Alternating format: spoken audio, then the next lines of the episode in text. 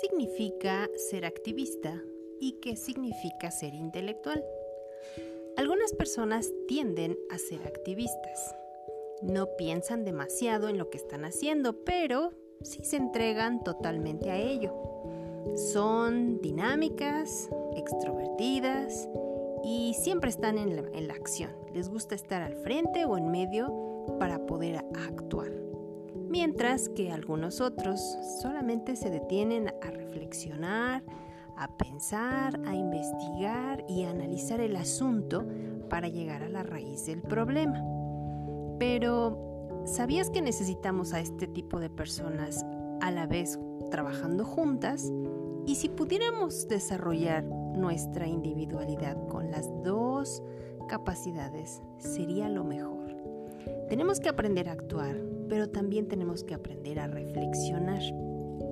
Todo el mundo se inclina siempre hacia una u otra dirección. Si estás a favor o en contra del partido en el poder, si estás a favor o en contra de algún evento social, de alguna filosofía. Algunos se detienen a reflexionar y analizar la situación, otros solamente actúan a favor o en contra. Pero uno puede gastar toda su vida haciendo cosas sin pensar hacia dónde realmente te van a llevar.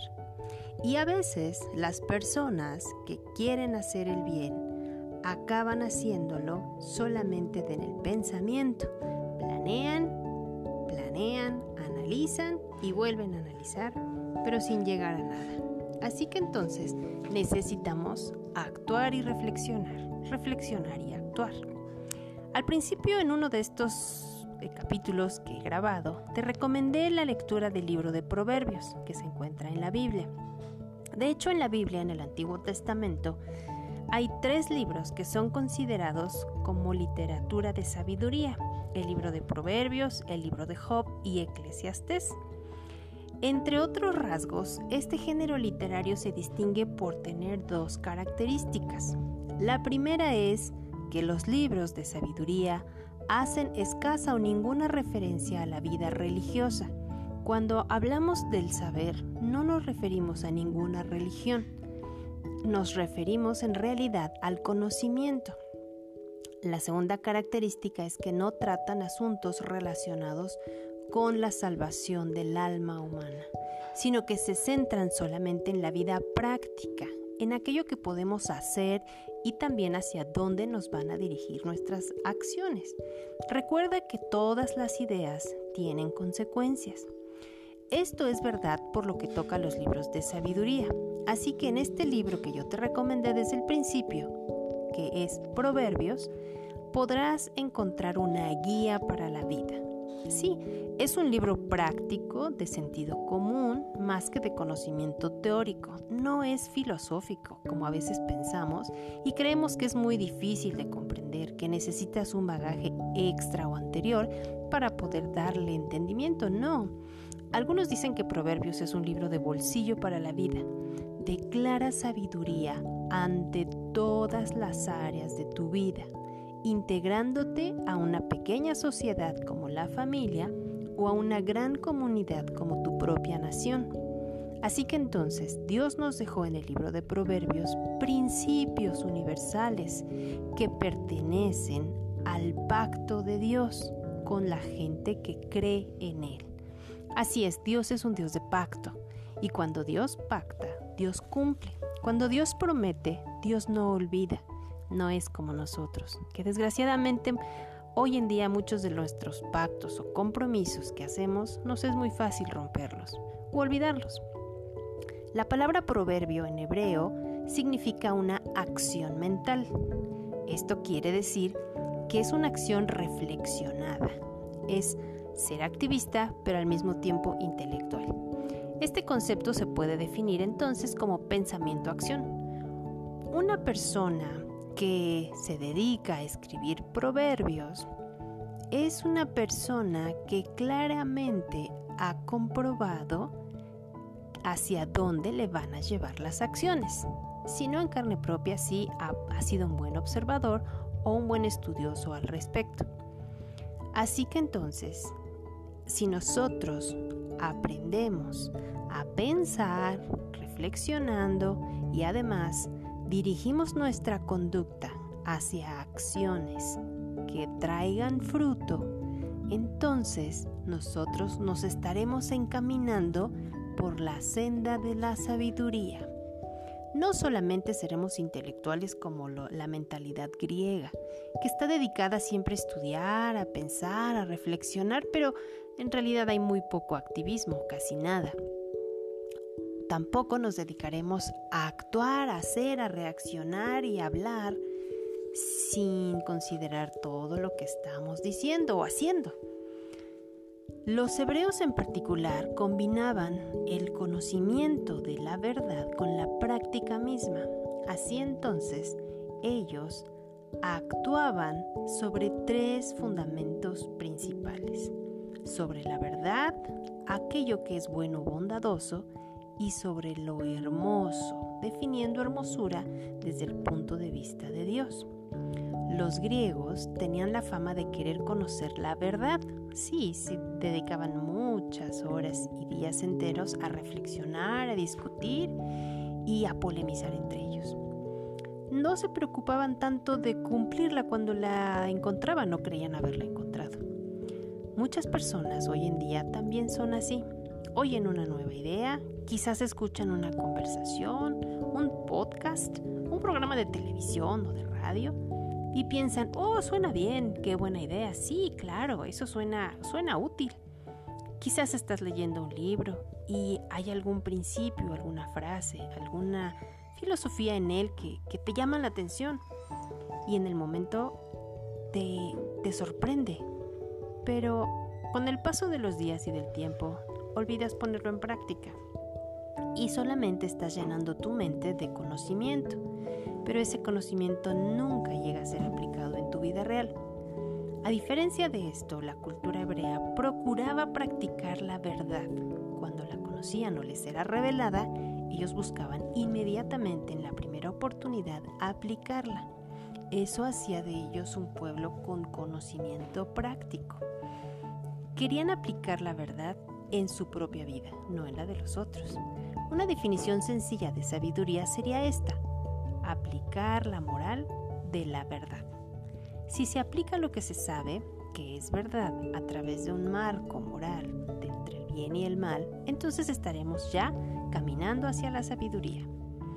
En esta época posmoderna, en donde la tecnología avanza y va muy rápido, mucha gente profesa alguna creencia y hoy en día se cree que hay muchos tipos de verdades que todo depende desde donde lo miras, que todo depende de tu, de tu cultura, del lugar en donde vives. Pero verdad, en realidad solo hay una. La verdad, la verdad es vida. La verdad no es, no es una idea, la verdad no es una filosofía, la verdad es una persona. Una persona en cuya vida podemos nosotros ver todos los principios cumplidos de manera perfecta. No hay una norma para calibrar la verdad fuera de esa persona. Y estoy hablando de la persona de Jesucristo.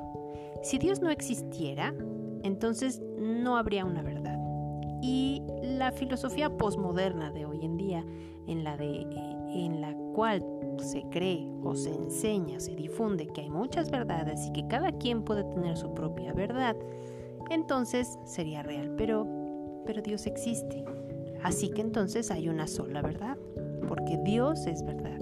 Y el Hijo de Dios lo dijo. Jesucristo cuando estuvo en la tierra dijo, yo soy el camino, la verdad y la vida. Así que si tú quieres encontrar el camino hacia la verdad, hacia la vida, entonces tienes que acercarte a Jesús, tienes que creerle y conocerlo. Lo mismo que en todo tipo de literatura, los autores usaban proverbios para un fin determinado. El proverbio debía hacer pensar a la gente para después actuar y provocar una acción. Los proverbios eh, adoptan varias formas. Muchos de estos son dichos, algunos son como parábolas, como pequeñas historias que representan alguna enseñanza, a veces como moralejas. Un proverbio puede también exponerse como un acertijo o como un enigma. Todas estas formas de proverbios nos invitan como oyentes a reflexionar y no solo a eso, sino más bien a actuar después de haberlo hecho, después de reflexionar, hacer algo. Aún en maneras nuevas y diferentes, los proverbios nos motivan a replantear muchos de nuestros paradigmas.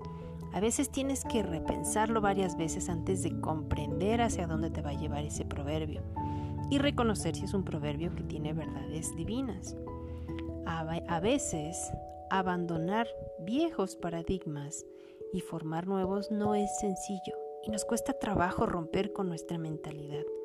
Pensamos de manera diferente, por eso actuamos de manera diferente. Pero vale la pena aprender cosas nuevas vale la pena reconstruir tu mentalidad con principios verdaderos y si provienen de la sabiduría es lo mejor que podemos hacer. Así entonces los proverbios tienen por objeto romper nuestros paradigmas. A veces hay que definir las parábolas, sobre todo cuando lees la Biblia y conoces que hay varias de ellas escritas en el Nuevo Testamento, como si fueran una, una granada, una especie de de bomba en tu mano que va a explotar en tu mente. Tarde o temprano hará que todo lo que venías creyendo se disuelva, se disipe y no tenga sentido. De pronto puede haber confusión, de pronto puede haber frustración por entender que has ido por el camino equivocado, pero, ¿sabes? Vale la pena cuando te arriesgas a reflexionar con los principios divinos y estas granadas en la mano de tipo verbal pueden crear cambios en tu interior. El libro de Proverbios empieza con una explicación del propósito del mismo libro. Recordemos que este libro fue escrito por Salomón, el hijo del rey David, rey de Israel. Y dice así, para adquirir sabiduría y disciplina, para discernir palabras de inteligencia, para recibir la corrección que dan la prudencia, la rectitud, la justicia y la equidad, para infundir sagacidad en los inexpertos, conocimiento y discreción en los jóvenes. Escuche esto, escuche esto el sabio y aumente su saber. Reciba dirección el entendido para discernir el proverbio y la parábola los dichos de los sabios y sus enigmas. ¿Te das cuenta? Este libro está escrito para el único propósito que el hombre necesita para arrancar bien en la vida. Adquirir sabiduría y disciplina. Necesitamos estas dos características en nuestra vida para lograr cualquier cosa, para tener éxito y florecer para poder echar mano de nuestros dones, de nuestros talentos y utilizarlos para el bien, para ayudar a los demás, para, para lograr que esa historia providencial de Dios se cumpla en nuestras vidas, en nuestra familia y en nuestra nación. Así que entonces podemos comprender que si alguna persona carece de sabiduría, pues necesita instrucción. Y sabes, todos nosotros necesitamos ayuda, todos necesitamos aprender, todos necesitamos instrucción y dirección para poder encontrar el florecimiento personal.